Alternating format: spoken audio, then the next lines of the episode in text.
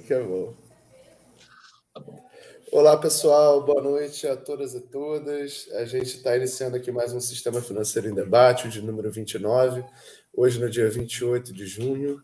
É, bom, ao longo dos últimos meses a gente discutiu aqui no nosso programa né, uma série de eventos que inauguraram o período de uma certa turbulência né, no sistema financeiro internacional. A gente discutiu a falência, o colapso do Silicon Valley Bank, do Credit Suisse, do Signature Bank, do First Republic, e a gente também fez um balanço aqui, né, um pouco sobre quem saiu ganhando, quem saiu perdendo nesses eventos e quais lições né, que eles trouxeram para as autoridades e para a regulação financeira. Algumas perguntas a gente ainda deixou no ar, né? longe da nossa pretensão de querer responder tudo. É, acho que mais é, de todas essas discussões foram levantar questões é, que a gente considerava relevantes. Né? Acho que uma delas, que ainda está um pouco no ar, já um pouco mais amena, era assim: bom, será que a gente pode dar essa crise bancária como encerrada? Ou será que ela ainda vai evoluir para uma crise mais profunda, de alcance global? Acho que isso era uma coisa que ficava martelando aqui, parece agora, pelo menos que no curto prazo, né, as coisas deram uma amenizada, mas outras perguntas que também ficaram no ar que eram importantes. Acho que, primeiro, né, se, se esses eventos internacionais é, teriam tido a capacidade de provocar algum impacto no sistema financeiro brasileiro, na estabilidade financeira aqui no país. E outra que eu acho que essa sim, talvez mais, mais de fundo para todos que acompanham, discutem regulação, né? que, eles, que lições que os reguladores e que os supervisores poderiam tirar desses episódios que a gente discutiu. A gente hoje aqui tem um, um prazer enorme de receber aqui para ajudar a tentar responder essas perguntas, ou se não responder, pelo menos lançar luz em, em, relação a alguns dos temas que, que passaram por essas experiências, por essas turbulências internacionais, que é receber aqui o chefe do Departamento de Monitoramento do Sistema Financeiro, DESIG, do Banco Central do Brasil, o Gilneu Vivan. É, o Gilneu, é, tive a oportunidade de interagir com ele alguns anos atrás, quando eu estava é, fazendo a tese ali é, sobre o mercado de derivativos aqui no Brasil e tudo. O Junior foi uma peça-chave para entender várias das coisas ali que você olhava, não entendia muito bem o que estava acontecendo. Aí, só conversando com um expert, de fato, é, para poder entender algumas coisas. E, e o Junior é um cara que tem uma carreira é, muito interessante é, em relação à supervisão. Ele que botou os tijolinhos ali desde o início da supervisão aqui no Brasil, na parte do Banco Central. Ele é formado em economia na URGS e tem mestrado em economia bancária da UNB, além de ser, né, obviamente, funcionário de carreira é, do Banco Central do Brasil. O Júnior hoje chefia esse departamento, designe que ele é o departamento responsável por realizar o monitoramento da estabilidade, deficiência da liquidez, da solvência do sistema financeiro brasileiro e também de todas as entidades supervisionadas pelo Banco Central. E, além disso, né, o DESIG também, dentre as várias funções que ele desempenha, meio que realiza essa curadoria, por assim dizer, das bases de dados define as informações que são necessárias para você fazer um bom, uma boa supervisão, um bom monitoramento fiscalização das entidades, produz e divulga as informações relativas à estabilidade do sistema financeiro nacional. Então, quem é, não conhece tanto as publicações do Banco Central do Brasil, mas é, o DESIC está lá presente no relatório de estabilidade financeira, do relatório de economia bancária e mais 500 outras bases de dados, mas eu vou deixar esse espaço até para o próprio Júnior falar um pouquinho sobre isso. E aproveitando para te dar uma boa noite. Boa noite, Júnior. A gente agradece muito, está muito feliz que você está aqui com a gente. Boa noite, boa noite. É. Ah, bom, eu, eu que agradeço. Desculpa, é bom, eu, eu falo, né? Esse, essa é dinâmica. Ah, eu agradeço muito o convite, tá? Eu acho que é muito importante o, a, o governo, a, a sociedade se aproximar dos órgãos de controle, para que a gente converse, para que a gente consiga a, entender a, as diferentes opiniões, os diferentes, os diferentes pontos de vista. Né? às vezes, a, não é tão claro o que está acontecendo e o, o, porquê das coisas, então é muito bom conversar. Né? eu queria eu gostei muito desse resumo, eu vou anotar depois para fazer igual, tá? O, tudo, tudo que você falou e está rolando está ótimo. Ah, e sim, o, o DESIG tem, tem ah, assim, várias atividades. Ah, as mais visíveis são, são esses relatórios que a gente, a gente participa publica, e no caso do relatório de estabilidade financeira, ah, nós somos o, vou chamar aqui de editor do relatório, né? então a gente coordena toda a produção dele. Uh, e, além disso, a gente divulga uma série de informações. Eu, eu queria falar um pouquinho sobre isso, exatamente porque o, o, eu gosto muito dessa parte, eu acho que a, a, a, na, na supervisão, quando tu olha o Acordo de Basileia, tem três pilares. Né? Um deles é o, é o requerimento de capital, outro é, são os requerimentos adicionais feitos pelo supervisor para instituições individuais, e o terceiro é a transparência, né? que é um valor muito importante para a supervisão. Né? E nós temos feito um esforço grande de aumentar a transparência das informações do banco, né? do, dos dados que o Banco Central tem. eu vou falar de dois só, mas eu, o, que é o IF Data, onde você vai encontrar lá todas as informações de todos os bancos, todas as instituições organizadas, todos os balanços organizados desde 1994, 96, não tenho certeza. Ah, então, assim, é dados padronizados, bonitinhos, prontos para que você possa fazer o trabalho. E o outro é o SR Data, que a gente chama. O SR é o Sistema de Informações de Crédito do Banco Central. Lá nós recebemos 1 bilhão e 100 mil informações de crédito por mês. Tá?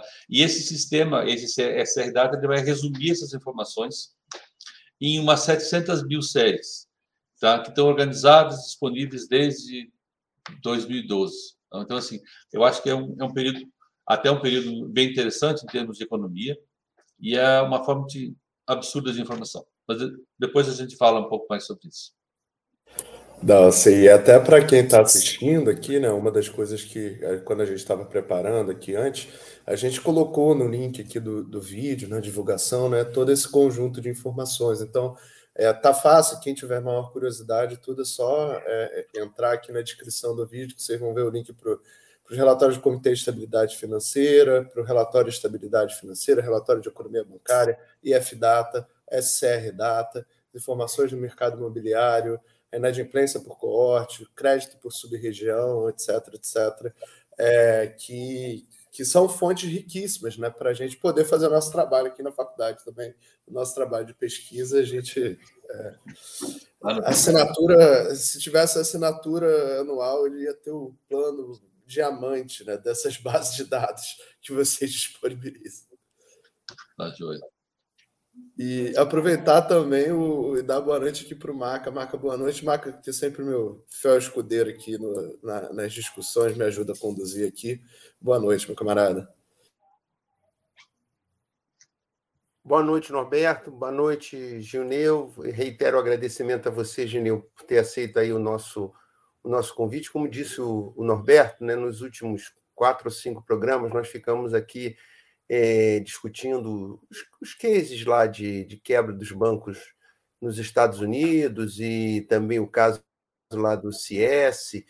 E, e também nos reunimos algumas vezes para analisar é, o que os reguladores tinham retirado como as primeiras, vamos dizer assim, lições é, dessa, é, dessas crises, dessa situação. Né? Então, acho que a gente vai poder aproveitar bastante no programa de hoje a tua visão, de alguém que está ali no monitoramento no dia a dia para compartilhar conosco é, qual foi a, ao, seu, ao seu ver, né, ao seu olhar, é, que lições a gente pode eventualmente é, tirar aí dessa, dessa, não pode dizer que foi uma crise sistêmica, mas dessas, da quebradeira desses bancos nos Estados Unidos. Há muitas questões que os reguladores estão se perguntando após é, esses episódios, eu acho que a gente vai ter oportunidade de conversar contigo aí um pouco para repercutir e sentir aí o teu olhar em relação às questões que estão, é, que, se, que se que talvez não, não sejam novas, né, mas que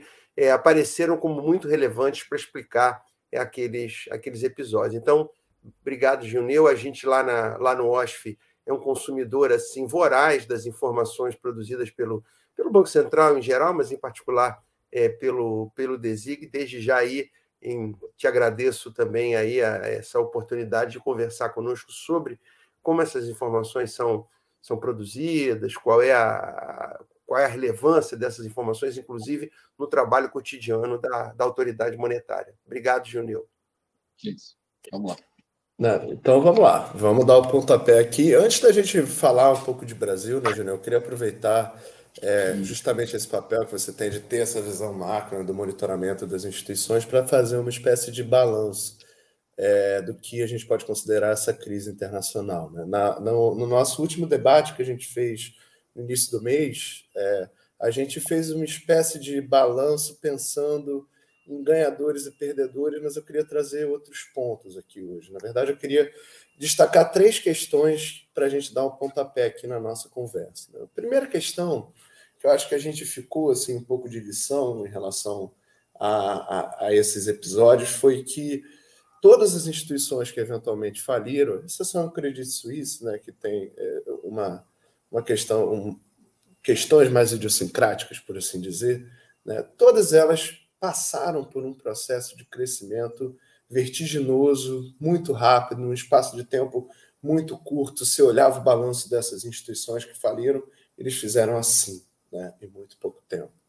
É, e aí, né, é um processo em que essas instituições cresceram, ampliando a base de novos depositantes de forma muito intensa, mas assim como esse dinheiro entrou, ele foi embora rapidamente, tão rápido quanto 40 bilhões de dólares em um dia, no caso do Silicon Valley Bank. Né? E aí isso né, levanta uma discussão sobre a adequação dos seguros de depósito, etc. E tal, mas chama atenção um pouco também essa dinâmica de, olha, de instituições que cresceram muito rápido no sistema financeiro, até com né, um, um, outro paralelo com o que a gente vê é, em alguns mercados relativos às fintechs. Né?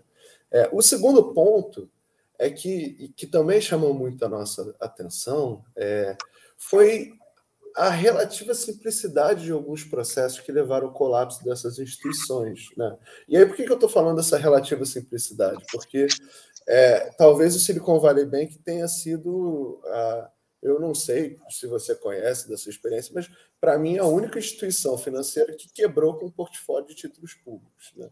Hum. Então, obviamente, eu estou exagerando aqui, mas é, é, se a gente lá na crise de 2008 a gente falava, não, aqueles produtos super complexos, derivativo de balcão, com título lastreado no ativo, grande, uma engenharia financeira enorme, tudo nessa, né, a discussão foi, bom, beleza, aumentou a taxa de juros, desvalorizou os títulos e o banco foi para o buraco, né, com o ativo mais seguro do mundo, entre aspas, é, na mão.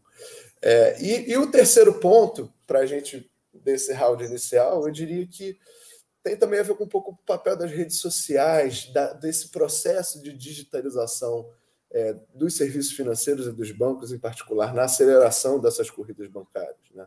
E aí, é, esses três pontos são só para ilustrar assim. A gente espremendo um pouco as lições que a gente tirou disso, foram coisas que, que ligaram um alerta, assim, que a gente precisa talvez entender um pouco melhor. E eu queria, Júnior, começar te perguntando assim sobre a sua leitura desses eventos mais recentes. Né? O que, que, na sua visão, teve de mais notável nessas experiências? Se você acha que esses três pontos que a gente levantou são pertinentes ou não. E, óbvio, aproveitar para dar um, um, um, tempero aqui e, e, se será que a gente já pode dar essa crise bancária como encerrada ou se é, a gente ainda pode esperar próximos episódios assim em relação a isso. É, a pergunta é simples, né? fácil de responder em dois minutos. Né? Ah, deixa, deixa eu tentar assim. Eu, eu acho que a, a primeira coisa que a gente. Eu concordo que os, que os pontos que você levantou são pontos relevantes a serem observados. Tá? Ah, ah, e sim, eles vão fazer parte desse, dessa geleia geral aí e do contexto onde isso vai estar. Tá? Agora, eu acho que a primeira coisa que a gente tem que pensar um pouquinho é sobre o contexto. Né? Porque o, o, é, é um problema. Tem uma frase famosa que é assim: somos nós, nós somos nós mesmos nosso, e, e, as nossas circunstâncias. Né? E, a, e a questão aqui, aqui também é essa. Assim, ou seja, em que contexto essas instituições elas fizeram? Elas estavam inseridas. Né? Então, se você olha, por exemplo, o, ali, a gente está saindo da crise de 2008, né? Ah, ou seja, durante muito tempo, o, a gente veio por um longo período de taxas baixas, né? É, era a expressão em inglês era law, uh, law for long, né? E aí então é, o debate internacional ele girava em torno das consequências que esse tipo de situação traria. Né? Ah, quais eram elas? Olha, o que se espera? Ah, não, uh, que se espera quando você está numa situação dessas? É um, a tomada de risco de forma não sustentável por vários agentes, né? e era isso que se observa, isso por um lado. Por outro lado, o, as margens dos bancos passam por uma compressão absurda, porque as, a, as margens ficam muito pequenininhas, né? uh, e aí o, o desencadeia um processo de desesperado de busca por rentabilidade, né? o pessoal chamava lá de sheriff for yield, e isso acaba realimentando esse processo de tomada de crédito de forma não sustentável. Esse era o, era o cenário que a gente estava vivendo até 2019. Né?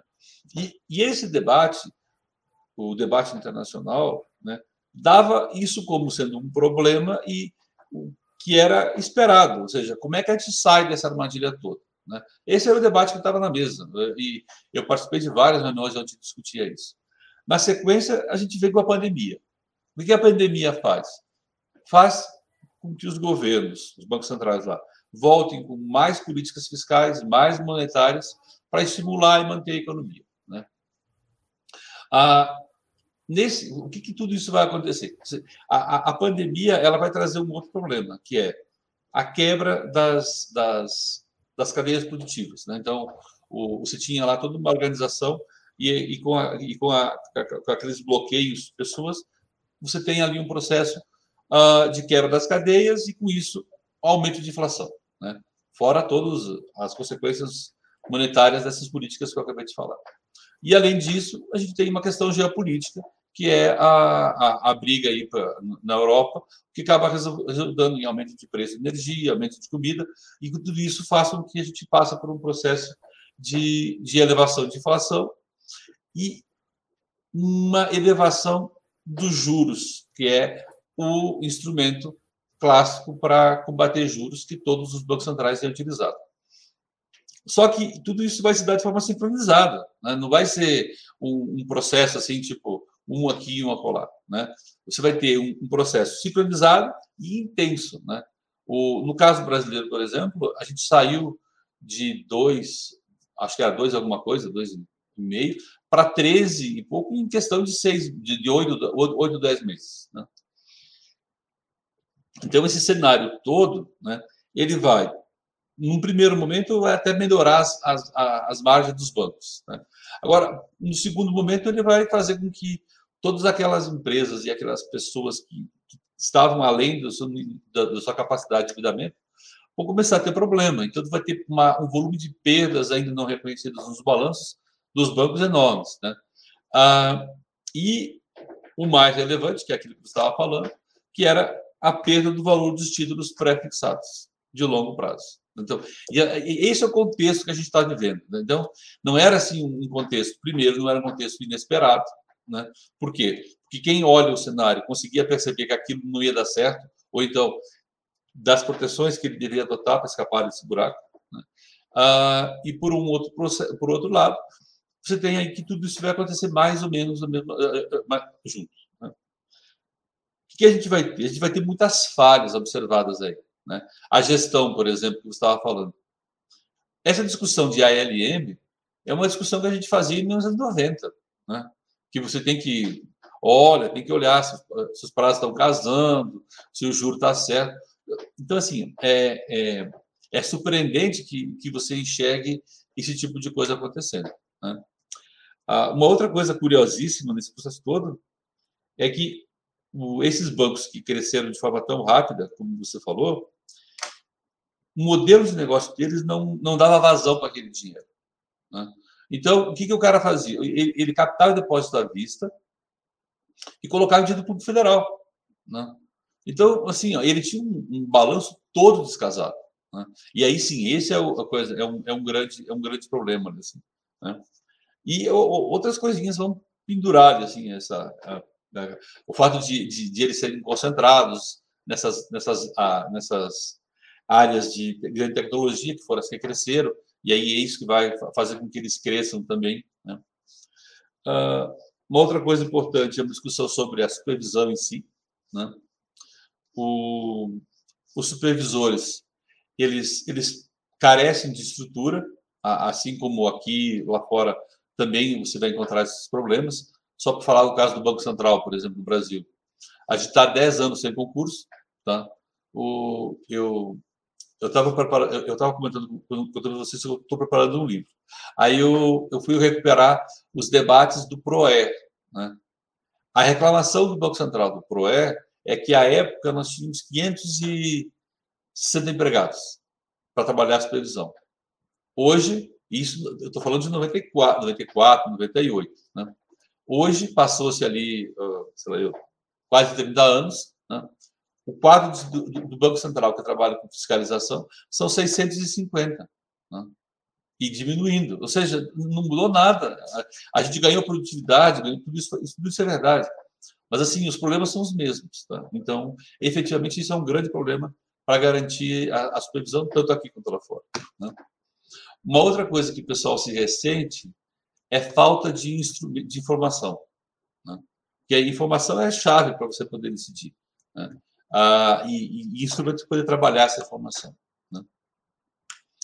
Uma outra coisa que eu acho que está no texto do FED, onde ele relata o, as primeiras impressões sobre o, sobre o, o problema, ou a reação, está no fato de que várias coisas haviam sido observadas pela supervisão né? e ela, ela não teve força suficiente para colocar aquilo em prática, né? ou imposição suficiente para que o banco fizesse aquilo, digamos assim, ajustasse aquilo que foi apontado como sendo um problema. Né? Uma outra coisa interessantíssima é a questão da reação do, do, do, dos reguladores. Eu não sei se por estarem escaldados com 2008 ou não, mas ah, de pronto o que se fez foi garantir todos os depósitos. Né? Essa reação ela, ela acaba criando um paradigma interessante, porque eu, eu escutei um cara, acho que, era, acho que era o CEO do JP, se não me engano, dizendo assim: olha, agora comprar um banco é diferente. Né? Por quê? Porque antes você negociava com o banqueiro, hoje você vai negociar com o Banco Central. Por quê? Porque você vai esperar o Banco, o banco Central atuar para garantir os depósitos, o banco vai sangrar e vai custar mais barato. Né? Então você está num outro mundo. Né? E Deixa eu ver, se, só para terminar a resposta, se a crise está encerrada ou não. Tá? Uma resposta curta é assim: olha, eu acho que igual a essa a gente não vai ter. Tá? Ah, por quê? Porque o, o, a forma como os, como, como os, os bancos centrais reagiram, no sentido de garantir os depósitos, faz com que aquele, aquela reação não gere essas consequências. Agora, a, a gente tem outros problemas, né? Primeiro, é isso que eu falei há pouco sobre como é que vai ser a próxima crise. Né? Que eu, poucas coisas a gente tem certeza na vida, né? uma delas é essa, vai vir outra crise. Né? E, e como é que vai ser isso? Quais instrumentos você vai ter? Eu disse que você já gastou isso. Né? Um outro problema que está colocado é a adaptação das regras do Banco, Central, das prudenciais, para esse novo ambiente. Né? E, e, por fim, existe um conjunto de bancos pequenos lá nos Estados Unidos, por exemplo, que carrega um volume de perdas não reconhecidas relevante. Né? E embora eles não venham a ter a, problemas dessa natureza, você tem ali um, um, um, passivo que tem que ser digerido. Entendeu? Você tem um risco de ter bancos zumbis andando por lá por algum tempo. Né? É, eu acho que tentei, tentei é, passar pelos pontos que você levantou, André. Né? Não, excelente. E eu vou, eu vou uh, aproveitar, o, o Marco, eu vou aproveitar aqui só para pegar mais uma coisa, porque eu acho interessante nessa, nessa questão que você já antecipou algumas coisas da, da, da discussão sobre é, que, que traz de lição né, para a supervisão, para a regulação e tudo. E eu acho que é, o primeiro ponto que é muito interessante, assim, que você já levantou, que é a gente lendo os relatórios do FED, do FDIC, é, sobre tudo que aconteceu e tudo, é interessante ver que, de fato, a supervisão já tinha indicado alguns problemas, Isso. mas que, de fato, de fato, materialmente, né, você não, acabou não tomando uma ação mais aguda né, por parte dos supervisores americanos. Né? Até no caso do Signature é, e do First Republic, é, foram questões até mais graves, né? assim, mais graves no sentido de os reguladores notificaram ali do problema, mas é, não sei, não parece ter havido uma ação mais enérgica. E é até interessante depois você contar um pouco para a gente como é que isso funciona, né? Assim, na prática, é, porque a gente lê, estuda e tudo mais, mas quem está sentado na cadeira né, é, é, com certeza tem muito mais a aportar nessa discussão que a gente. Mas é, uma coisa interessante que ficou, acabou tendo uma dicotomia nisso. Então, uma parte né, dos legisladores americanos ali, tem uma audiência no Senado que ficou que é uma referência na discussão e tudo, colocavam isso, não, foi uma falha dos supervisores, dos reguladores. Aí já uma outra galera colocava, não, foi um problema da flexibilização da regulação no governo Trump, né, que foi ela teria sido a grande vilã dessa história. E aí, né, parte disso justifica, inclusive, que na Europa, né, a despeito do Credit Suisse, é, onde os padrões de Basileia 3 foram né, adotados de uma forma mais ampla, a gente não viu, de fato, problemas tão graves né, como nos Estados Unidos. Mas, assim, independentemente né, desse conflito de visões, acho que é, tem várias coisas que mostram. Bom, primeiro, é essa questão de de uma gestão adequada, tempestiva de risco de mercado, de desenho de seguro de depósito. Né? Será que a gente vai precisar de um, de um outro tipo de seguro de depósito, da própria arquitetura das linhas de assistência financeira de liquidez? Eu acho que isso, a gente tem até um, um, um aluno aqui que está estudando isso aqui para o Brasil, né? mas assim, primeira vez que eu vi o, o, o Fed descontar o título ao valor de face, né? sem... É, sem considerar o valor de mercado para uma linha de assistência financeira de liquidez. E aí você pensa, ah, mas isso ficou, no, ficou ali localizado. Não, essas linhas estão é, ainda com um volume relativamente grande. Né? Então, disso tudo, assim, né, tudo só para é, te explorar um pouquinho mais nessa discussão, assim, um pouco de quais lições que você tira disso para a supervisão e um pouco o que, que eventualmente a supervisão poderia ter feito que ela não fez ali na sua, na sua visão? Olha, assim, deixa eu falar um pouquinho. Júlia, sobre... deixa, eu, deixa eu completar essa. Ah, fala aí. É, não, deixa eu só completar essa pergunta gigante do, do Norberto é, acerca de uma questão que ele já tinha até falado anteriormente, mas que você acabou não pontuando nos seus últimos comentários, que é a questão das mídias sociais. É. A gente viu, no caso do CS, por exemplo, é, um, importante influencer é, europeu é, deu uma declaração de que havia um banco é, grande que estava em situação de quase de insolvência, com problemas e etc. E aí ele foi deu, uma, deu um, ou dois posts e num dos posts ele deixou claro que era é, o CS. Em alguns minutos, o mercado ainda estava aberto, em alguns minutos, as ações do CS caíram 9%, é, tão declaração. Então, eu queria que, é, bom, associado a isso, tem um discurso do presidente do Banco Central do Japão, é, que ele enfatiza essa questão é, das, dos reguladores passarem a pensar é, a questão das corridas bancárias é, de uma forma muito diferente do que a gente pensava anteriormente. Aquela figura de um monte de pessoas na porta dos bancos, esperando o banco abrir para correr e sacar, isso é uma coisa que ficou no passado. Hoje você opera é, em tempo real em vários países no mundo a sua conta e você pode desencadear no meio da madrugada uma corrida bancária que leve a uma situação de insolvência de uma de uma instituição. Então, eu queria te, é, te, perguntar se você tem aí alguma visão em relação a essa questão é, das mídias sociais, o quanto elas trazem de novos desafios para os reguladores. Vamos dar meia hora para falar, né? É. Fica à vontade. À vontade. O Maca é flamenguista, o Maca está esperando o jogo do Flamengo hoje. Eu, eu, ah, eu, o Vasco já não disputa Libertadores há muito tempo, então eu estou tranquilo aqui. Tá bom. Vamos lá. Ah, assim, ó, eu, eu, eu, vou ver se eu consigo falar sobre tudo isso. Tá?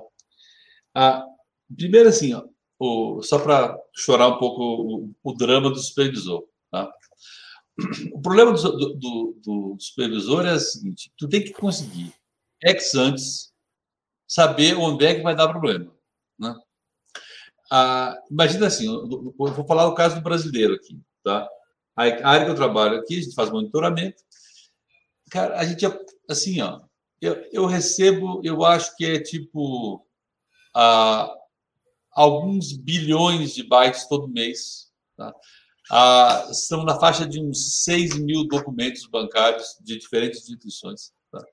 A, a, gente tem uma mecânica aqui de, de sistematizar eventos. São mais de 550 eventos catalogados uh, e organizados que a gente executa e acompanha para umas 1.800 instituições. E a pergunta é qual delas que vai dar problema? Né? Assim, é um, é um manancial de, de informação e de, e, de, de, de, eventos onde tu pode encontrar um problema. Então, assim, depois que tu encontrou o fato, depois que deu o problema, tu pega a, a informação e é óbvio, tu, tu vê obviamente ali aquele dado ali. Né?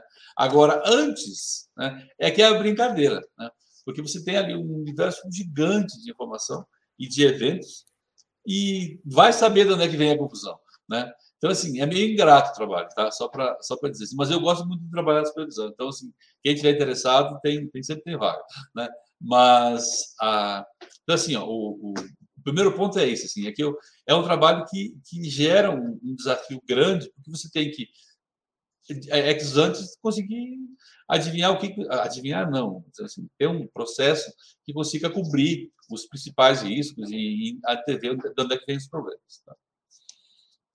Falando um pouco sobre aprendizados né assim eu vou falar um pouco sobre o debate internacional que a gente, que a gente tem participado tá e, e aí sim aí ali você vai ter algumas algumas algum o processo está avançando no sentido de de construir os entendimentos do que, que a gente poderia ter feito melhor, tá? seja em termos de supervisão, seja em termos de regulação, ah, e aí sim tentar atuar um pouco sobre isso. Né? A, a, a, primeira questão está associada um pouco à, à, primeira pergunta, que é entender melhor o modelo de negócio da empresa. Né? Ou seja, não basta você conhecer os meandros ali assim do, dos números vinculados à análise de balanço, mas você tem que entender melhor o, os aspectos qualitativos daquele negócio. Né? Ou, pegando aqui o caso do SPB, por exemplo, o fato de que ele operava nas duas pontas com o mesmo pessoal. Ele captava de, de, um tipo de empresa e aplicava com aquele mesmo tipo de empresa. E era altamente concentrado. Então, é, essas coisas têm que passar a fazer parte da nossa análise. Né? Ah, uma outra coisa importante é, embora a gente trabalhe com, com análise de teste de estresse, e aí você está analisando ali como é que aquele banco vai reagir a eventos extremos, a pergunta é que você tem que avançar um pouco mais e pensar em eventos externos à, instituição, quando você vai desenhar um evento extremo. Né?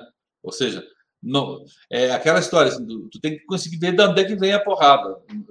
Eu, só uma pergunta a, a linguagem aqui pode ser um pouco mais assim, mais, mais popular. Pode ser, mas fica à vontade, com certeza. Ah, porque é complexo demais. Assim, você tem que conseguir olhar a organização e entender que, dada a posição que ela, ela se encontra, pode vir, um, no caso ali, um problema que não tem nada, que, ou não está a ver com ela, está vindo de lado e pega o rapaz. Então, tem, ah, isso também tem que fazer parte da análise do, do, do banco. É, uns ah, probleminhas que vem assim, tipo uma pandemiazinha, né? Assim, essas coisas assim que eu imagino o desafio que foi incorporar isso. Né? É. Mas assim, a, a, então assim, como é que tu incorpora isso no, no, na modelagem? Aqui no banco, a gente publicou no último REF um, um trabalho, na verdade a gente já fez outras vezes, mas a, a, onde a gente tenta, é, é, no caso dos americanos, era o trabalho que a gente publicou agora, onde tu mostra ali que como é que um evento nas americanas pode afetar um conjunto de empresas, aquele conjunto de empresas pode afetar alguns bancos e alguns bancos podem conectar outros bancos. Então, assim, você tenta construir esse tipo de coisa. Mas, de novo, você não vai acertar qual é o problema que vai vir. Mas o ponto é, quanto mais preparado você está e mais aberto você está a pensar esse tipo de coisa, melhor vai ser a sua reação. Né? Ah, Um outro ponto que, que, também se observou como problema é a governança tá? e gestão de risco. É inacreditável o, o que foi feito ali, nesse caso, em termos de governança. Né? Ah, então, sim, é, é, um problema que a gente precisa avançar. Uma outra área que tem que ter avanço é a questão da supervisão de liquidez. Liquidez é, é, um, é, um, é um, dentro da, da gestão do banco, a, a liquidez é, é, é, é, um dos riscos que ele é um dos mais opacos, porque você tem, você está tratando de comportamento. Né? Enquanto que você, você, quando você olha risco de mercado, por exemplo, você tem toda uma, uma matemática que te permite entender como é que o, o, aquele risco, aquela volatilidade do risco de mercado vai afetar o preço. Né? No caso de liquidez, você tem ali é, esse ponto que o Luiz traz, por exemplo, ó, de redes sociais vão afetar a minha variável de corrida bancária. Então, como é que eu consigo modelar isso e, e, e calcular esse valor? Né? E tanto é assim ó, que se você olhar o, a, a, regulamentação, o, o regulamento de capital, a definição do capital, que a gente chama de Basileia 1, se não me engano, é de 88, 1978. Né? E o, o, a, o primeiro requerimento para risco de liquidez, em termos de, de limite quantitativo, calculado quantitativamente, vai ser agora de 2008, 2008, 2012, coisa assim. Né? Ele, desculpa, ele vem em 2012, ele é de 2012. Né? Então, assim, 30 anos depois, né? Ah, desculpa, 20 anos depois. Ah, ah, então, assim, efetivamente, você tem, é, é, uma coisa bem mais complexa de você conseguir tentar se propor a mensurar. Tá? Então, tem muito a aprender nessa área ainda. Tá? Uma outra coisa posso só posso fazer um parênteses, Júnior? Que querer te interromper. Mas o que eu acho interessante, até assim, dessa questão da liquidez em si, né? E até vendo lá vocês apresentando o relatório de estabilidade financeira, é, é que, assim, lá aparentemente parecia que o supervisor não estava olhando para isso. Que aqui, muito embora os bancos que não são assim, um, que não são né, sistemicamente importantes, não estejam exatamente sujeitos aos requerimentos do índice de liquidez Basileia 3, o índice de liquidez de curto prazo, o índice de liquidez de longo prazo, enfim. É, aqui a gente sempre teve métrica de liquidez no, no, monitoramento das instituições. Pelo menos eu, eu lembro de, desde que eu era estagiário lá no é, IPEA, em 2008, eu pegava lá uma métrica do índice de liquidez que vocês divulgavam e tudo. Então, assim, ainda que não fosse uma coisa obrigatória por Basileia, esse monitoramento existia de alguma forma. Né? E aí é difícil também encaixar um pouco a experiência americana dentro da experiência brasileira, que é muito mais rigorosa. Né? É, a, porque assim, ó, o, o, a no Brasil, por N razões, tá? ela é muito mais intrusiva do que você vai observar em outros países. Tá? Então, assim, a gente tem muito mais informação e, e, e vai mais perto da instituição. No caso dos Estados Unidos e outros tantos países assim, você, como é que a coisa funciona? Você tem ali a, a regra basileia e depois você vai fazer o que a gente vai chamar agora, recentemente, de proporcionalidade. Ou seja, você vai pegar a regra internacional e vai simplificar ela um pouco e pedir de uns e pedir e, e conforme o porte desse santo vai simplificando ela. É essa a ideia que está que tá, que é colocada. No Brasil a gente faz isso também, tá? Em termos de regulamentação. Né? E isso é uma das, uma das lições que, que a área da regulação vai tratar. Né? É como é que você faz regra proporcional? Né? Para quê? Para que você não deixe um banco com 200 bilhões de ativos sem ter um índice de liquidez adequado. Né? Não, não, faz sentido você pensar isso dessa forma. No caso brasileiro, embora não seja obrigatório, a, a, a gente coleta informações que o, o, Brasil, por outras razões históricas, faz com que tudo que, que tenha valor uh, relevante no ativo, no passivo das instituições, está registrado numa clearing, ou na antiga CETIP, na B3, uh, a gente tem outras hum, cinco clearings novas ultimamente. Então, toda essa informação ela é tratada e trabalhada de forma a criar esses indicadores de liquidez. Então, assim, a, você, você se propõe, a supervisão, ela tem métricas próprias para acompanhar isso, como você está contando. Né? E, e, tem uma coisa assim, ah, embora seja muito difícil de você acertar o número certo que o cara tem que ter, a instituição tem que ter, o fato de você se esforçar para pensar aquilo e organizar uma forma de avaliar essa métrica faz com que você esteja mais preparado para poder reagir caso você venha a enfrentar um problema desse. E, e é essa a beleza da coisa. Olha, não é o valor certo, né? mas é um valor que vai dizer assim, olha, eu consigo separar aquele que está muito bem daquele que está muito mal. Né?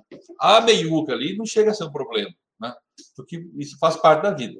Mas o, o ponto é, você consegue pensar os outliers, outliers para trabalhar com eles e entender. De repente, o cara tem uma explicação qualquer lá que, ah, eu tenho uma linha de crédito, a matriz, tem isso, tem aquilo, que vão fazer com que aquilo funcione. Mas, como regra geral, a, o fato de você estar predisposto a enxergar isso dessa forma te dá um diferencial em termos de entendimento e reação. Eu, eu, eu falo demais, assim, então a gente tem que cuidar disso. Né? Não, não fala demais nada, que isso. E, isso me, e, e, essa discussão também me lembrou uma outra coisa, até do que a gente estava conversando nos bastidores. Aí o Marco até pode falar, a gente está, nosso colega aqui, o Dalton, um abraço, Dalton, boa noite. Ele colocou aqui um trecho de uma matéria do Valor, né, falando: olha, o FED está trabalhando para adicionar estresse aos testes depois seus supervisores demoraram a abordar como o aumento da taxa de juros contribuiu para a falência do SVB. E, e, outra coisa que chamou atenção, né, não sei se Maca, Maca também acho que observou isso numa conversa que a gente teve antes, foi o estresse, assim, se aquilo era um teste de estresse do Fed, é, não sei o que, que é, nenhuma previsão né, de aumento efetivo de taxa de juros mais relevante, né, Maca? Isso, é, isso mesmo. Essa é, a natureza dessa crise, é, sobretudo lá no caso dos bancos, é, dos bancos americanos, nos fez, inclusive, discutir, Júnior, internamente, se, uhum. se era uma questão de mais capital, mais capital regulatório. Se mais capital regulatório teria sido capaz de evitar a quebra daquelas instituições eh, nos, nos Estados Unidos. E aí, assim, nós não temos uma resposta para isso, mas a nossa eh, sensação mais imediata é que talvez não, que não era uma questão de capital regulatório, mas talvez, mas sobretudo um problema de ALM, como você acabou de, de comentar. Quer dizer, a questão é que você tinha lá um conjunto de títulos que não estavam marcados a mercado, que estavam é, hold to maturity, de um lado, de outro lado, um, um, um passivo é, com um prazo completamente incompatível com o prazo do, do ativo. Então, a nossa, a nosso, nosso debate lá no grupo muito foi em torno de, bom, o que, que, o que, que a regulamentação prudencial poderia ter é, previsto para evitar que aqueles bancos nos Estados Unidos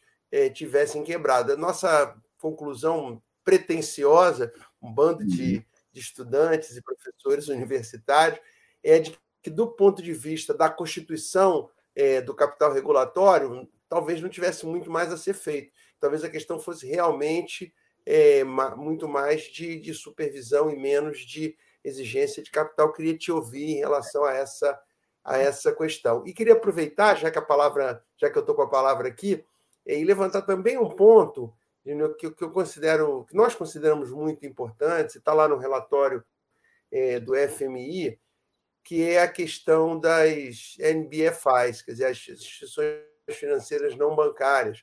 É, pa, também parece que dessa, dessa feita, é, novas, vamos dizer assim, novas lições é, foram foram tiradas aí pelos reguladores depois da depois que lá a crise de 2008 uhum. deixou evidente que os bancos centrais precisariam ter capacidade de, de interagir com instituições para além do seu perímetro, é, vamos dizer uhum. assim, para além do seu perímetro de supervisão e regulação. Então, é, te devolvo aí com, esses, com essas duas perguntas fáceis. Mais duas é, perguntas fáceis. Só pergunta fácil. Só pergunta fácil. Só pergunta fácil. eu, eu já estou devendo a resposta daquela outra, sobre mídias, mídias sociais ainda, que eu não consegui falar ainda. Mas, uh,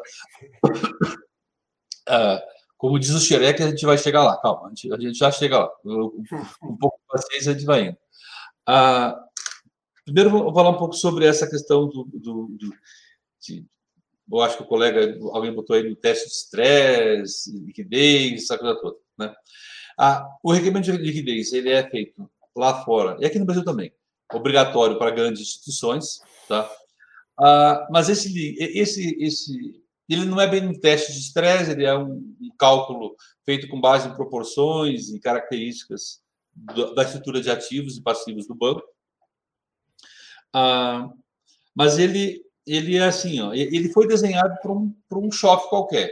Tá? Então, você, o, quem bolou aquilo, e, e, eu quero dizer que eu trabalhei no projeto, tá? Eu, eu fui, eu, eu era o representante do Brasil quando, nesse grupo que desenhou o LCR e o NSFR. Tá?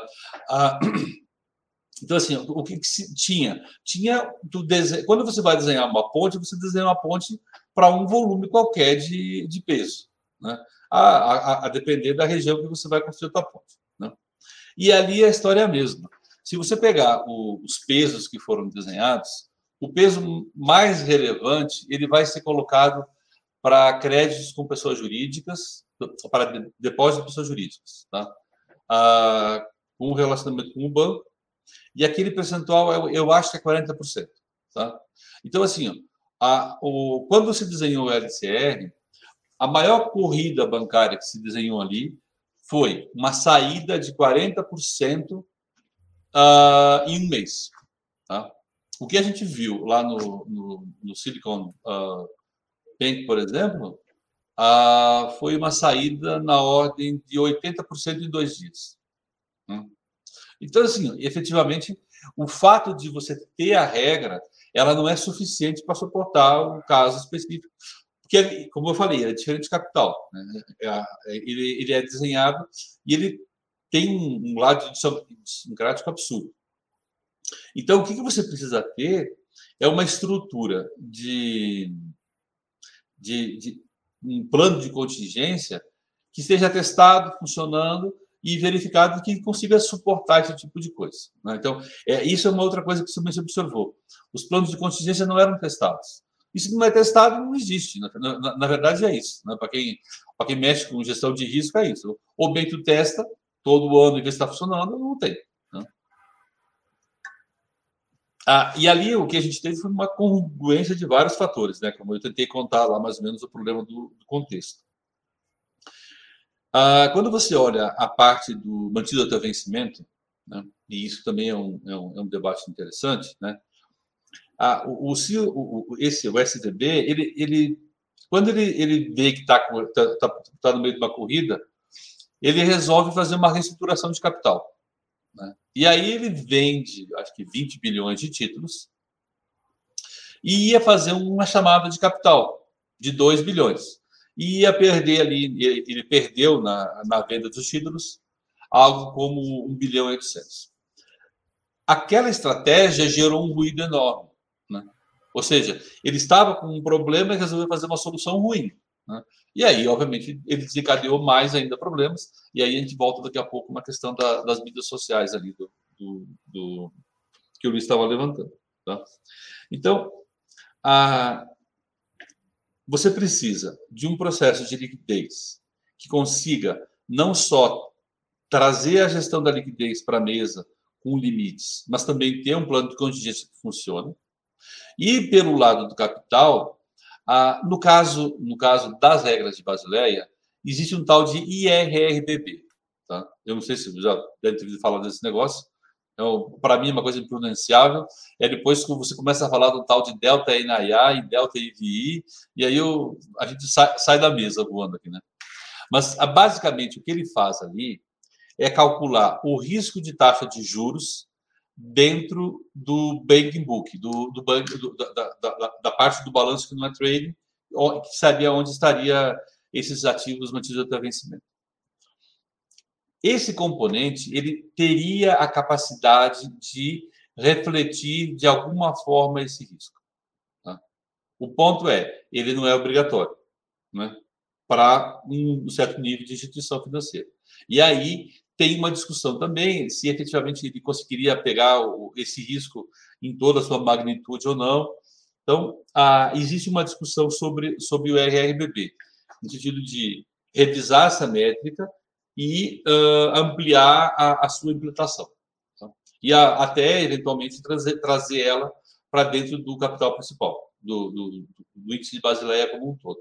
Porque ela, ela é uma métrica que existe com outros nomes uh, desde 2014, mais ou menos, né? que ela está no que a gente chama de Pilar 2, né? mas uh, ela, ela foi revisitada, virou esse tal de IRRBB, mas ela não é obrigatória. Assim, ela, ela faz parte daquele excesso de capital que o banco tem que ter. Né? Então, ah, tem alguns problemas ali de, de, de, de, prática em relação a ela. Mas ela seria uma métrica que poderia ajudar a, a, aos supervisores reguladores observar ou evitar esse tipo de situação. Né? Eu acho que eu. Então, assim, é, daria para melhorar a situação se todo mundo tivesse que cuidar disso. Aqui no Brasil, tá? Uh, essa métrica de IRRBB ela é obrigatória para todos os bancos até o S4. Tá?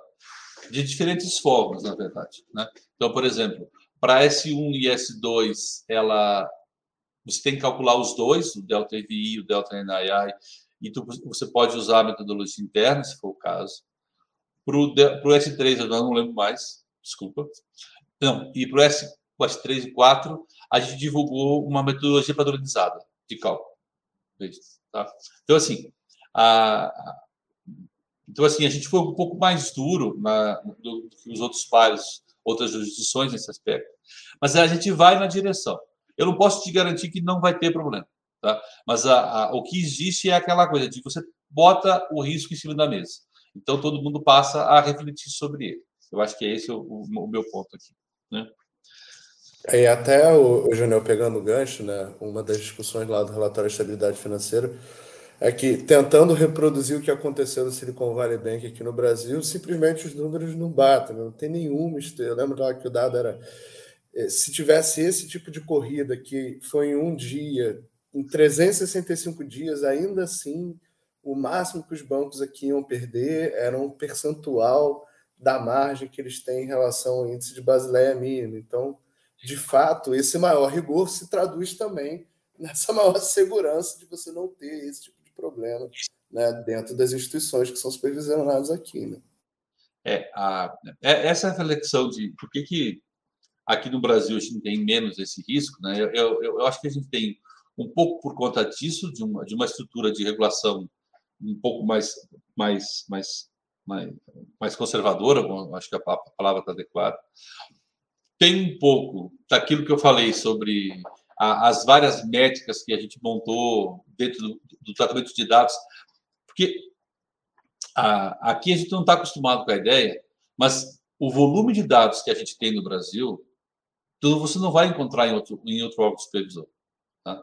Aqui no Brasil a gente tem microdados. Tá? Então você consegue, você, sabe de quem é a pessoa de cada, de cada posição. E, em geral, um órgão supervisor ele trabalha com dados mais, um pouco mais agregados. Tá? Isso dá um potencial de fazer métricas e bolar coisas bem diferentes. Tá? Então, por exemplo, ah, embora eu não tenha um LCR e um NSFR para as instituições do S2 para baixo, tá? nós calculamos isso para eles. Tá? Eu tenho aqui, eu, a gente simula com algumas limitações essas contas para todo mundo. Tá? Então, se por acaso a gente observa que algum está com problema, a, supervisão vai falar com eles para ver o que está acontecendo. Né? Ah, e uma outra coisa que eu acho que também faz um pouco, vai, vai compor um pouco esse quadro de que a gente não vai ter esse problema, é o fato de que aqui no Brasil a gente convive com volatilidades e com descansamento de prazos de forma bem mais uh, consciente do que países onde é, essas coisas não são tão, tão, frequentes. Né? E o fato, então, de a gente ter volatilidades elevadas faz com que o pessoal saiba que não pode abrir posição sem, uh, uh, sem muito cuidado, porque logo, logo passa alguém em cima por, por cima deles. Então, você tem ali um pouco de que a gestão é, é diferenciada nesse aspecto. Tá? E isso vai fazer diferença. Porque você não vai encontrar um banqueiro brasileiro achando que pode deixar o dinheiro em, em depósito à vista e aplicar em título público federal de longo prazo. Né? Eu, ninguém aqui vai conseguir fazer esse tipo de coisa. E isso faz uma diferença enorme também nessa, nessa, nessa discussão. Né? E isso vai refletir nos números, que, como esse que você falou aí, que a gente divulgou no, no, no REF, né? que também foi um, foi um trabalho, eu acho que tenta mostrar ali o, o a, a, como é que a estrutura está funcionando no Brasil. Né? A, a, gente tentou reproduzir o estudo que o, que o, que o FMI publicou no, no Global, Global Finance Stability Report. Né? A, a gente tentou reproduzir para mostrar como é que era a visão no Brasil. Né? É isso. Ah. Eu acho que antes, antes da, da gente seguir um pouquinho falando mais do Brasil, acho que ficaram duas, né? É, duas questões ainda simples no ar: a das mídias sociais e, é, e a das não bancárias. Né? Acho que isso, para a gente fechar esse bloco, e depois a gente entra aqui numa discussão um pouco mais pormenorizada do Brasil. Tá bom, eu, deixa eu ver se eu consigo falar um pouco sobre isso. Ah, assim, a, a discussão sobre a, essas é, NBFI, ela é uma, é uma discussão que está bem presente tá, no debate internacional. Se pegar a crise de 2008, é, elas, elas vão entrar, é, elas vão chamadas do, da crise de 2008 e meio que consideradas parte da culpa do, de todo aquele processo. Tá? Só que, à época, essas empresas, lá em 2008, respondiam pela estimativa do BIS e como 20% dos ativos totais do sistema no mundial. Né? Hoje, elas chegam a 50%. Tá? Então, assim, efetivamente, ali você tem um, um fator de risco uh, relevante, porque elas não têm regulação, elas, a regulação é, é mais frouxa, né? uh, você não tem uh, supervisor em muitos casos. Então, assim, ela traz uma preocupação. No caso brasileiro, essas, essas, essas NBFI, elas não são tão relevantes, por algumas razões. A, a primeira é porque, no Brasil, atividades que são consideradas como NBFI, como as financeiras, por exemplo, elas têm regulamentação e supervisão do Banco Central. Né? A, a segunda é que o, o principal representante desse, desse, dessa indústria no Brasil são os fundos de investimento, então, que devem ter hoje uns 7 trilhões, mais ou menos, de ativos. Né? Mas o grosso desses ativos são títulos públicos federais ou títulos bancários. Né? Então, o, na verdade, o risco, o risco ali, ele é bem mais resumido, e, podia concentrar ele nos, nos FDIC, por exemplo, né? que é onde tem ali operações com características de crédito, efetivamente. Né? E aí sim, nós estamos falando aqui de um valor na faixa de uns 300 bilhões, um pouco menos. Ah, então, embora a gente tenha uma, um, ah, esse, esse mercado de não bank finance institution relevante, quando você vai tirar as que não são reguladas, as que têm regulação por questões locais brasileiras, e o fato de que, na prática, elas não operam com crédito, mas operam como financiamento, financiando o Estado, a, a preocupação é bem menor. Tá? Então, assim, está na agenda, a gente participa do debate, mas é, as NBFI em particular, para o Brasil, não são um problema. Para outros países, a, realmente é, uma, é um item bem relevante. Junil, ah, Junil, nessa linha aí, deixa eu só te fazer, é, um, fazer um comentário adicional. Lá no meio da, da pandemia, eh, o governo aprovou uma medida provisória que dava eh, ao Banco Central mandato para operar diretamente com instituições, com essas NBFIs, né, com instituições não bancárias, instituições financeiras não bancárias. Eh, e mas é, soube, soube que algum investimento foi feito no Selic para que ele pudesse eventualmente ser um ambiente de registro dessas operações etc. Mas até onde eu sei, nenhuma operação acabou sendo cursada amparada a essa, amparada nessa norma é, da medida provisória que dava ao Banco Central essa, esse mandato. É isso mesmo? E o que, que você atribui o fato de que não, não houve nenhuma operação? Ah, sim, nós não fizemos nenhuma operação com essas entidades, tá? E isso era uma, era uma previsão que a lei trazia, dado o fato de que não se sabia para onde aquela crise ia andar. Né? Então, assim, ela, ela, tra, ela trazia muito essa questão. Tá? Ah, tinham detalhes jurídicos também que, que deveriam ser resolvidos antes de a gente vir a fazer efetivamente uma operação com, com, com essas entidades, o que dificultava efetivamente implementar aqui. Tá? Uh, obviamente, se é necessário, aquelas coisas deveriam ser enfrentadas. Né? Mas, uh, na época, o, o, conjunto de instrumentos que se botou, uh, em, se montou, se mostrou suficiente para o pro problema e a gente não teve que, por fim, operacionalizar aqui. Tá? Mas isso é um tema, é um tema presente no sentido de, de, de fazer o que a gente chama de plano, de plano de gestão de crise. Tá? Então, a gente está na agenda discutir e preparar o processo para, de alguma forma, enfrentar isso. Eu não sei como é que a gente vai fazer, mas uma das coisas que a gente tem avançado é no sentido de nos preparar e ter instrumentos para enfrentar a crise. Pega, por exemplo, a, a, a, uma pandemia, por exemplo. Né? A gente conseguiu operacionalizar lá linhas de liquidez que não estavam presentes, ah, como a, ah, esqueci o nome das linhas agora, era era a linha de assistência financeira e liquidez de debentures e a outra com. De debentures e teve a LFG, que era a. É, que era... financeira garantida, letra financeira garantida. Aquilo foi, a gente conseguiu operacionalizar num processo bem rápido.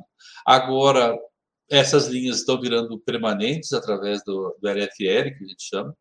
Ah, é, então, assim, o que a gente está fazendo é transformando aquela, aquela experiência em, em produção de, de instrumentos em coisas disponíveis. Né? Porque é, é, aquilo que eu, quando eu falei, quando eu brinquei com as instituições financeiras, se tem um plano de contingência, mas não testa, não serve para nada, né? Ah, isso vale para nós também. Tem, se, se, você tem uma, uma, uma, linha de liquidez, ela tem que estar pronta e funcionando, senão não vai dar certo. Né? Então, é, é, é esse o meu ponto aqui. Ah, então, assim, as NBFIs são importantíssimas. Ah, no caso brasileiro, nem tanto. Mídia social. Mídia social ela, ela, ela tem um papel diferente, porque hoje em dia a, boato a gente sempre viveu com boato, né? Mas antes um boato ele era um evento regionalizado, ah, era um boato no interior de São Paulo contra um banco qualquer lá, né? mas ele não se espalhava no, no Brasil inteiro. Hoje sim, hoje ele, ele, você pode espalhar isso de forma muito rápida. Né? E aí, então, a gente precisa discutir uh, um pouco sobre como é que você ajusta as suas métricas para tentar incorporar esse risco. Mas é um risco presente e ele está presente no debate internacional. Onde você vai, tem gente falando lá sobre como é que você percebe isso. Né?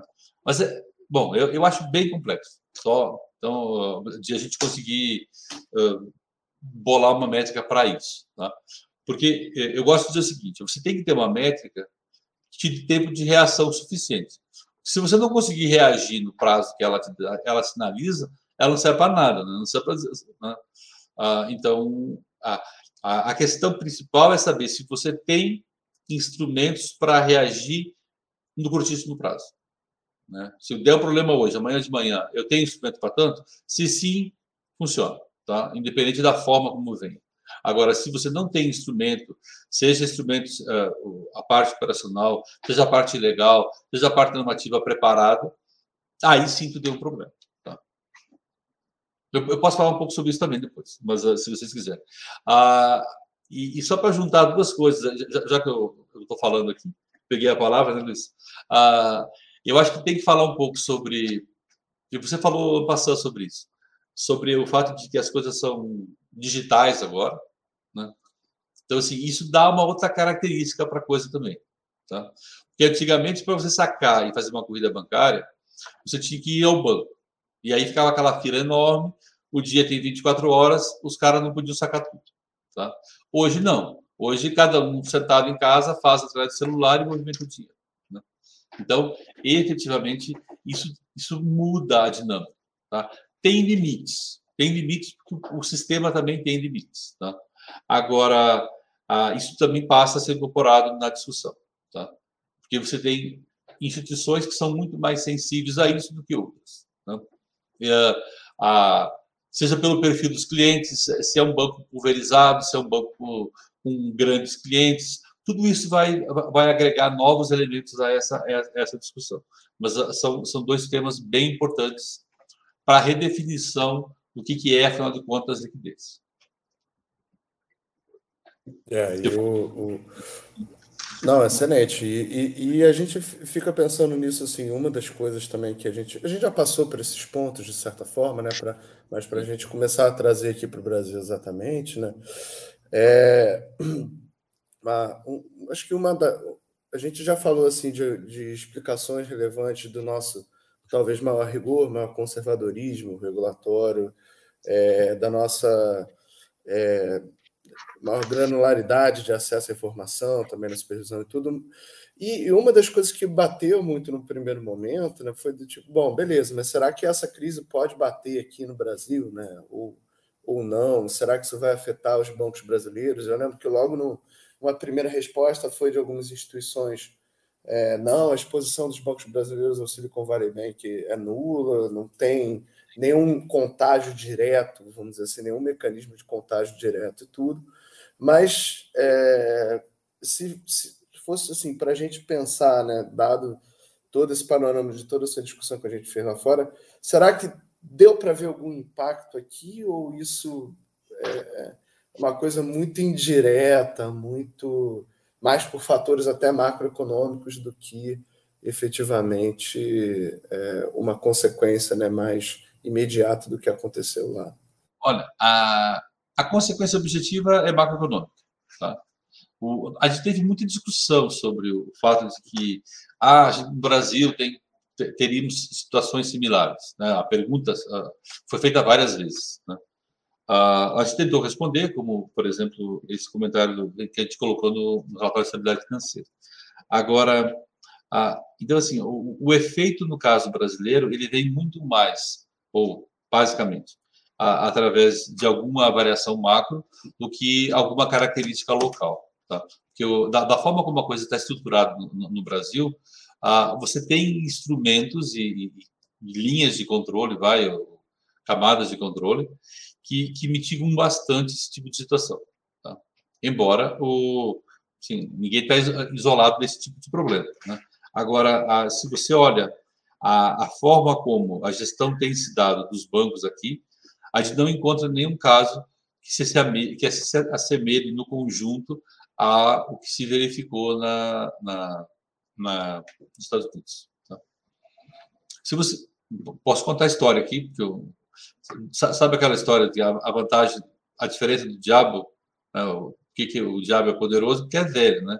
Ele tem muita história para contar, né? É basicamente isso, né? Ah, mas a estrutura de captação dos bancos pequenos e médios no Brasil ela é muito diferente do que é nos Estados Unidos. Tá? A, nossa estrutura de captação ela tinha, ela era concentrada no começo do século, lá em 2000. Tá? Uh, em 2000, nós tivemos uma série de problemas associados à marcação ao mercado dos títulos. Não sei se vocês, eh, talvez o Luiz lembre dessa discussão, né, Luiz? ah, onde, onde foi no final do é, da, final da gestão do Armínio, e de tomar regra, dizendo que os fundos deveriam marcar o mercado, e aquilo gerou um zoom no mercado financeiro, e por pouco a gente não teve problemas. Abril de 2002. Isso, muito bem. Né? A gente não teve um problema como esse que o. Que o Aqueles das LFTs. É, de um banco quebrando por causa de, uma, de um título federal. Né? Então, assim, foi, foi um processo grande, a gente teve uma CPI depois, foi uma confusão. Tá?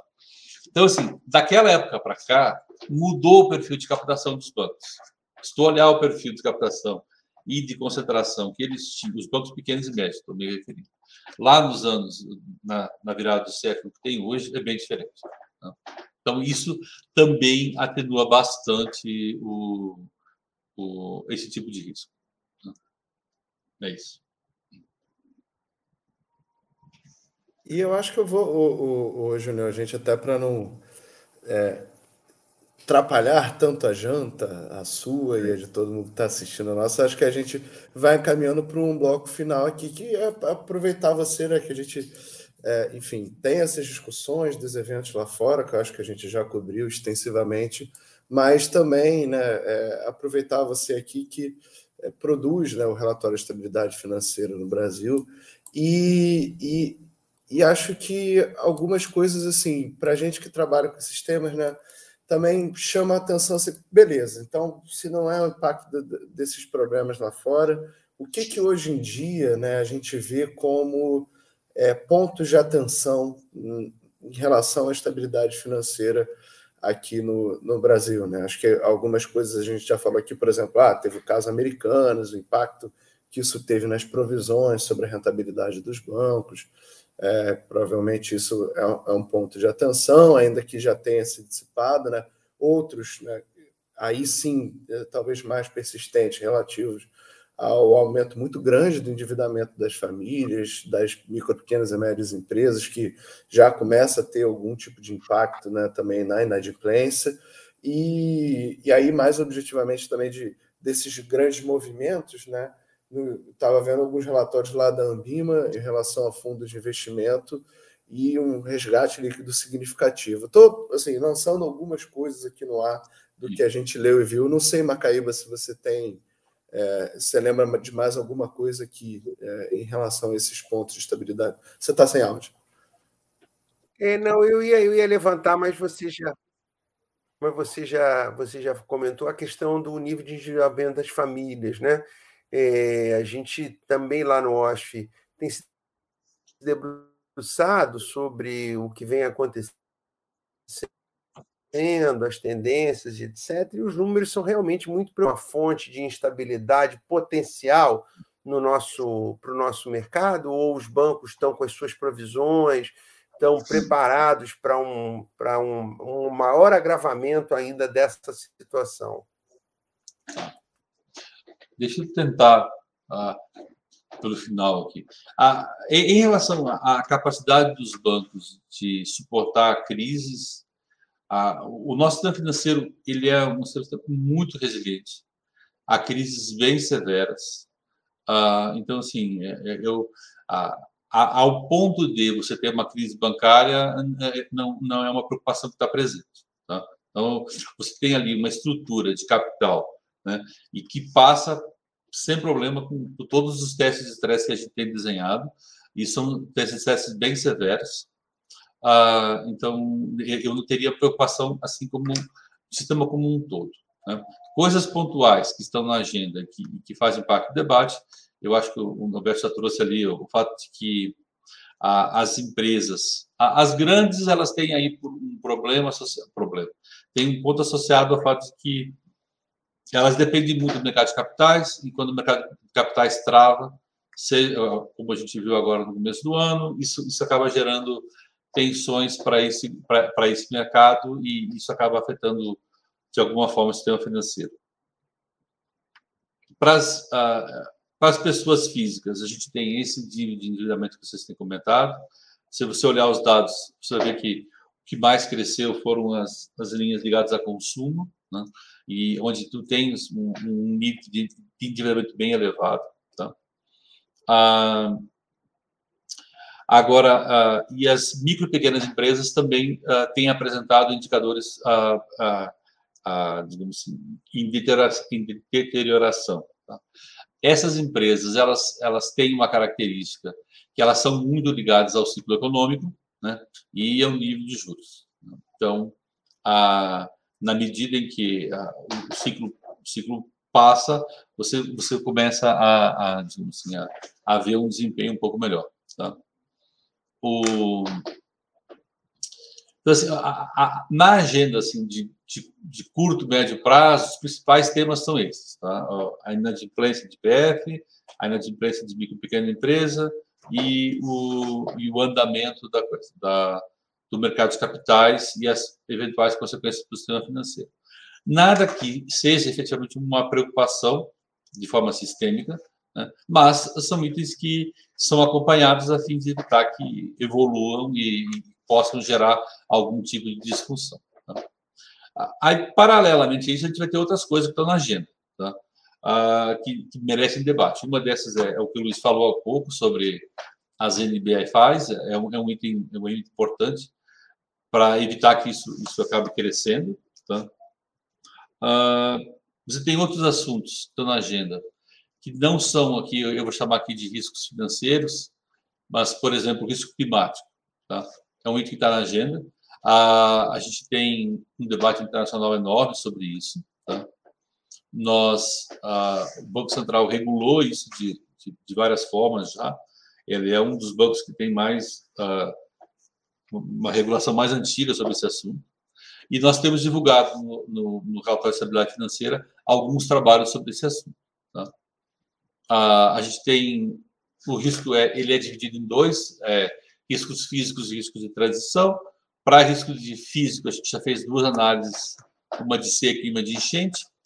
Ah, para risco de transição, uma coisa um pouco mais complexa, a gente está trabalhando com a nossa área econômica para fazer um modelo de, de, de projeção para isso.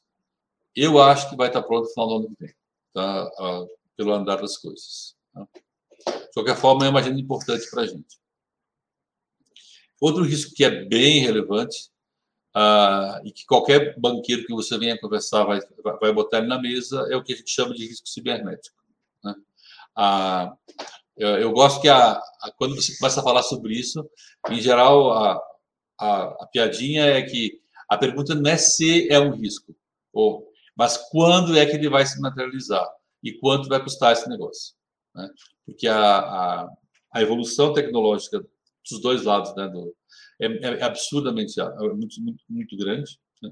E aí você tem ali, então, uma fonte de investimento e, e, trabalho da supervisão, no sentido de tentar entender isso. Mas, assim, ó, é um desafio enorme, né? porque você tem uma rede, uma, uma rede, uma, uma corrente gigante de entidades operando, e cada vez operando de forma mais ah, integrada através do Open Finance e coisas do gênero. E aí, então, qualquer porta ah, de acesso ao sistema que tem algum problema pode ameaçar a, a, os agentes do sistema. Então, isso é um, um ponto importante. E, por fim, para, não dizer que eu não falo demais, a, a outra discussão importante na agenda é os criptoativos. Né? O, saiu uma, uma decisão do presidente alocando para o Banco Central a regula, regulação e fiscalização desse mercado. Ah, mas ele é um, é um, ponto complexo porque você tem assim, você tem por um lado um mundo digital, um mundo de produtos digitais, tokens, blockchain, essas coisas todas, onde se quer transformar tudo e qualquer coisa numa coisa digital onde você possa negociar, né? Ah, e no fundo, fundo, ah, ele, aquele ambiente ele reproduz o ambiente formal que a gente tem hoje, de registro em clearings, ah, por exemplo. Só que ali, no registro que existe hoje, existe uma série de regras e limitações. Né? Nesse mundo, você vai poder fazer qualquer coisa. Então, assim, é, é, um, é, um, é um projeto que o Banco Central está uh, envolvido, apoia, tem o Real Digital em discussão, então, assim, a, a gente tem feito parte desse, desse assunto. Por outro lado, esse mercado também tem no seu modelo de negócio aquela ideia do, do anonimato. Né? Isso é, é, um ponto polêmico, tanto no Brasil quanto no exterior. Né? E aí sim, a, então a gente vem ali com, com, com pontos importantes a serem debatidos, questões legais a serem resolvidas, que é um, é um universo aberto ainda.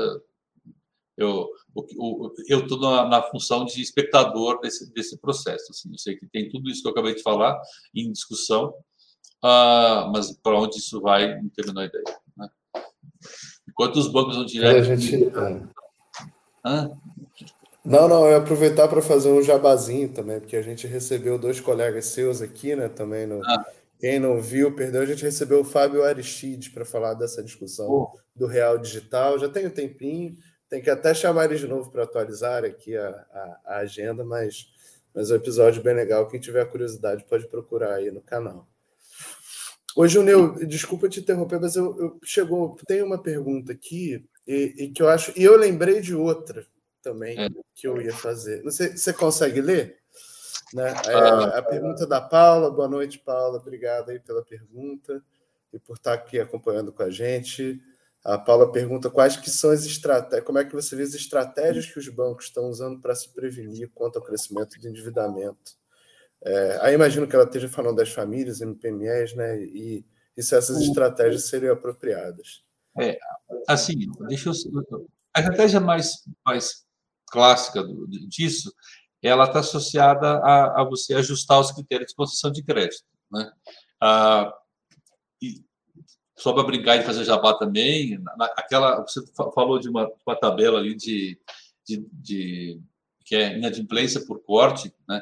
É, ela mostra exatamente isso, como é que a, os critérios de concessão ficam mais frouxos ou mais duros no tempo, tá?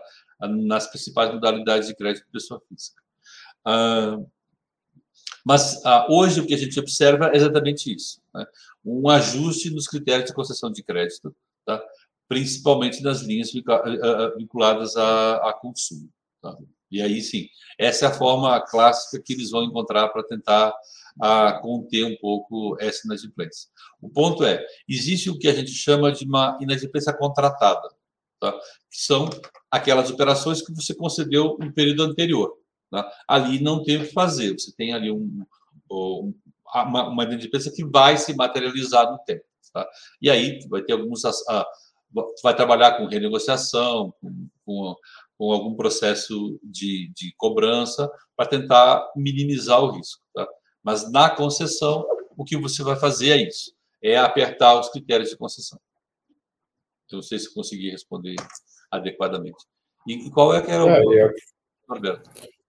Não, e a outra coisa que eu ia falar, eu, eu guardei para não te bombardear de perguntas mais uma vez, mas acho que eu, eu também lembrei de você falando assim. É, e, e, um dado que me chamou a atenção no meio dessa discussão dos digitais, etc. E tal, é, a gente viu, e até isso mostra, aí no relatório de economia bancária, né, no box 8, para ser preciso, é, a gente viu um crescimento vertiginoso significativo né, dessas entidades digitais, né, como vocês, vocês calcularam. E, e uma das coisas que, que me chamou a atenção, assim, dada a experiência internacional que a gente viu, né, de olha, esses negócios, quando eles crescem muito rápido, em um curto espaço de tempo, acende uma luzinha amarela. Né? E, por outro lado, né, também, é, é, a, na verdade, não por outro lado, mas também me acendeu uma outra luzinha amarela, uma estatística que está lá nesse, nesse box, que, que, que, mostra a rentabilidade né, dessas entidades também. Que é um modelo de negócio muito de, é, de empresa de tecnologia mesmo. Assim, que você cresce com base de usuários, com base de clientes, né? e depois você vai descobrir como é que você vai rentabilizar isso de alguma forma. Né? A gente tem, para não falar nomes específicos, mas a gente tem um grande player do mercado de pagamentos que demorou pelo menos uns seis anos para reportar um lucro, né? efetivamente. Né? Então, é, nisso tudo também ficou uma coisa. Será que tem alguma coisa de estabilidade financeira daí também que a gente não esteja vendo e que é, é, é, uma luzinha amarela ou nesse primeiro momento não? É só de fato é, um processo normal de expansão desses novos players. É, eu acho que é, é um processo normal de expansão dos novos clientes. Tá? Ah, esse estudo que foi publicado no REB, ele, ele, vem, ele vem no sentido de tentar mapear isso e entender o tamanho dessa, dessa confusão. Tá? Ali a gente vai chegar a algumas conclusões interessantes. Primeiro, os, os bancos que operam com o que a gente vai chamar aqui de entidades digitais, elas não têm um modelo de negócio. Não é uma, uma linha especializada, sei lá, um cartão de crédito ou empréstimo consignado, o que quer que, que seja. Você vai ver que são, acho que 30 e poucas instituições, ou um pouco mais do que isso, mas cada uma tem o seu modelo de negócio. Não é uma. É, então, assim, são diferentes estruturas que vão tentar se utilizar da estrutura digital para vender o produto e não um produto que se adapta especificamente à estrutura digital. Eu não sei se eu me fiz entender da ideia, tá? Mas você vai encontrar de tudo ali dentro. E, e isso é e, isso, o primeiro ponto interessante. Né? Ah, o segundo ponto interessante é a, a, gente analisou a qualidade dos modelos de crédito que eles trabalham, tá? E aí o desempenho, o desempenho desses modelos no, no sentido de, de entender a por exemplo, quanto de inadimplência eles estão enfrentando. E você vai encontrar uns indo muito bem, outros indo, mal, assim como bancos físicos têm, uns indo bem, uns indo mal. Então, então assim, não é uma, uma característica típica desse mercado ter uma característica ou outra. Tá? Ah, eu acho que está no, tá no REB, ou está no REF, já não lembro mais, um gráfico, uh, por exemplo, onde a gente discute especificamente a indústria de cartões, tá? De cartões de crédito. O que, que você tem ali? Foi uma indústria que cresceu absurdamente nos últimos uh, cinco anos, né? parte puxada pelo, pelo, pela, pelos meios digitais. O que você vai ver lá é o seguinte, ó, uma das características que vai fazer com que, aquela, que, a, que aquele mercado cresça é a concessão de plástico para um, um, o mesmo cliente pegando vários plásticos em diferentes bancos. Tá? A gente plota ali a, a estatística de inadimplência por número de plásticos. Por, é, não é bem número de plásticos, é número de instituições onde você pega o plástico. Tá?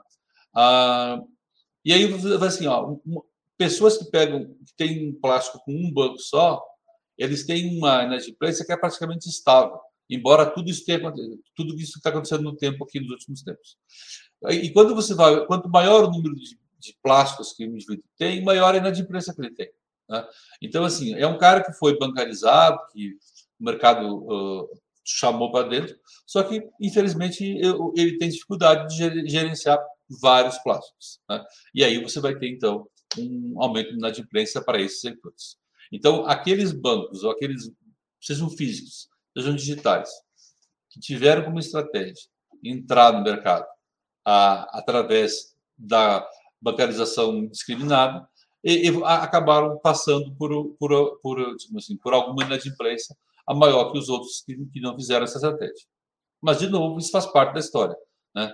A, a gente não vê nenhum caso assim onde nos diga assim, olha, a, são, são dores do crescimento que a gente fala quando tem filho, a gente chama dores do crescimento. É, é isso. E até ótimo que tem esses problemas para só aprender que, é, que dói. Né? Então tem que ter cuidado. Né? É isso. Exatamente. Maca, alguma coisa que eu deixei escapar? Alguma última eu acho pergunta? que gente... É, não, só um último jabá. Já que a gente já falou de vários jabás, aqui só mais um, um último comentário, Genil. Isso, essa questão aí é, dos neobancos, né, dos, das sociedades de empréstimo interpessoas e etc., os bancos digitais, essa tem sido também uma linha de pesquisa é, interessante que a gente tem desenvolvido lá no, lá no OSF, mas é, com um objetivo talvez até bem, é, no início, bem é, simples, que é criar uma taxonomia mesmo, né? Porque assim, tem gente que usa o nome de banco e não é banco, tem gente que usa é, enfim, é, há um problema, eu não sei se você concorda com essa avaliação nossa inicial, de que ainda hoje é, algumas expressões são utilizadas como significassem coisas semelhantes. Então, neobancos, bancos comerciais, Sim. bancos é, digitais, fintechs de crédito, SCDs e assim vai. É, você tem essa sensação que a gente está é, ainda precisando evoluir é, inclusive numa taxonomia que reflita melhor o modelo de negócio de cada um desses participantes? Ah, sim, Luiz, eu, eu, concordo com você. Ah, você tem aí uma questão negocial, né, onde o, o, cara quer aparecer diferente, ou então quer, embora não seja banco, quer se associar à palavra banco, então o cara vai botar esse banco em inglês, vai botar não sei o que bank, vai, e vai tentar de alguma forma ah, trazer essa, essa percepção para o cliente dele. Tá? Ah, e isso gera muita confusão. Tá? A gente já, já enfrentou isso em português, mas em inglês isso também virou um problema. Tá? Ah, e quando você vai para esse mundo digital, a coisa fica bem mais complexa ainda, porque ele é um mundo que está se abrindo. Assim, então, você, você vai encontrar ali a ah, fintechs, ah, só para brincar, assim, até no Banco Central né, tem, nós temos a subtex, tá? que é supervisão voltada para tecnologia, tem a regtech, esse parece uma, uma música, né?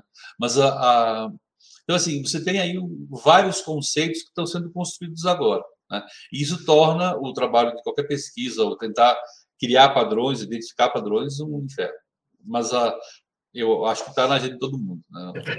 Você descreveu bem. A nossa reunião semana a gente estava tendo uma reunião com nossos bolsistas de iniciação semana passada para montar né, um boletim de fintech e tal. E aí foi, a gente começou, eu não sei o que a gente fez. Não, vamos, vamos adotar uma estratégia diferente aqui. Vamos pegar a listagem das fintechs associadas à AB Fintech, vamos ver o que a gente consegue tirar de lá. A primeira era eu não vou falar o nome, mas enfim, tinha um nome, não sei o que lá, Bank.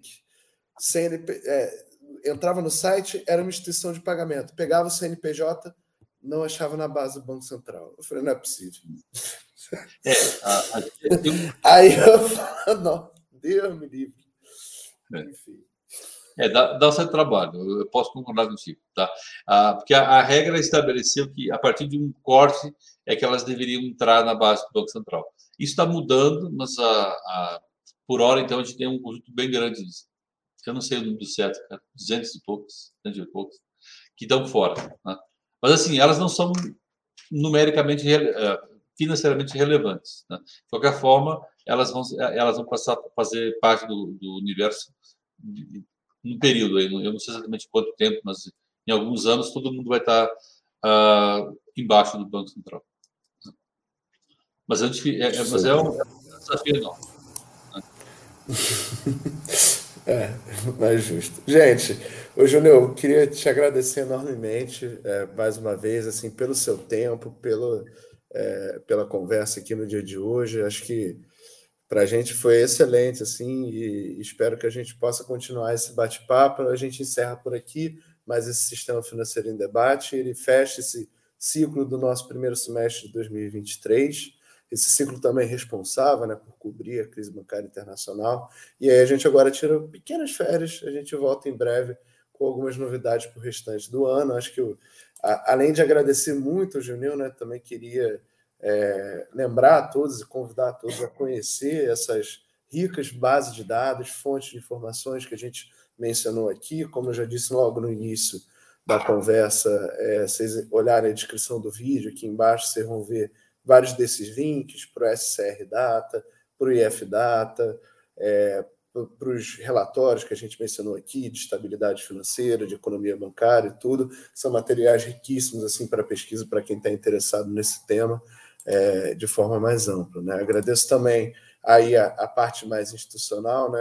a Camila Oliveira, que é responsável pela arte, o Guilherme Aguiar, que dá todo o suporte aqui no canal do Instituto de Economia, é, e também a todo mundo que auxiliou na elaboração desse programa e dos demais programas da série, o Gabriel Porto, é, o Hernani Torres, Luiz Fernando de Paula, Simone Deus, o Carlos Ragazzo, Cristiano Duarte, Lara Bonatti, Diogo Albuquerque o Leonardo Ferreira também.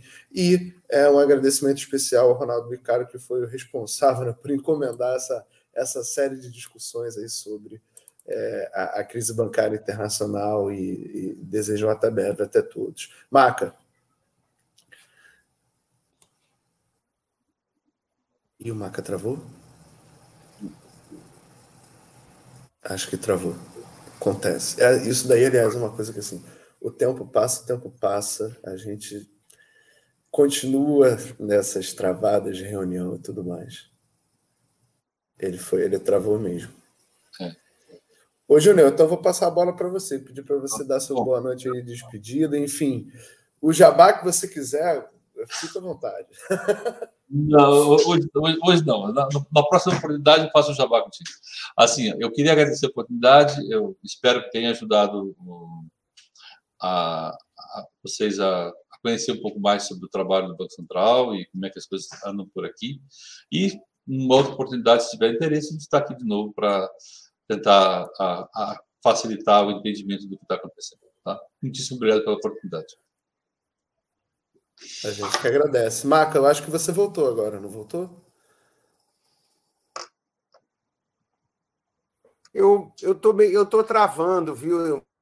Então vou procurar ser rápido. Um, abraço, Juneu, obrigado. Um abraço também, uma boa noite para todos que estão conosco.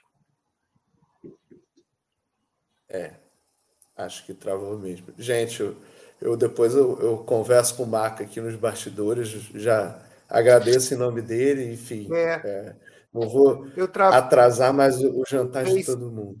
Sim. E, e vou ser rápido, então, mandar um abraço. É. É, deu para entender a mensagem, gente. Obrigado a todos, obrigado a todo mundo que esteve com a gente até aqui. É, a Dalto, a Paula, ao Carlos César, a Yannick, tudo. E, bom, Júnior, as portas estão abertas aí quando você quiser estar por aqui. E aguardamos o livro. Aguardamos oh. o livro, ansiosamente. Tá bom. Uma boa noite, gente. Tchau, tchau. Um abraço a todos.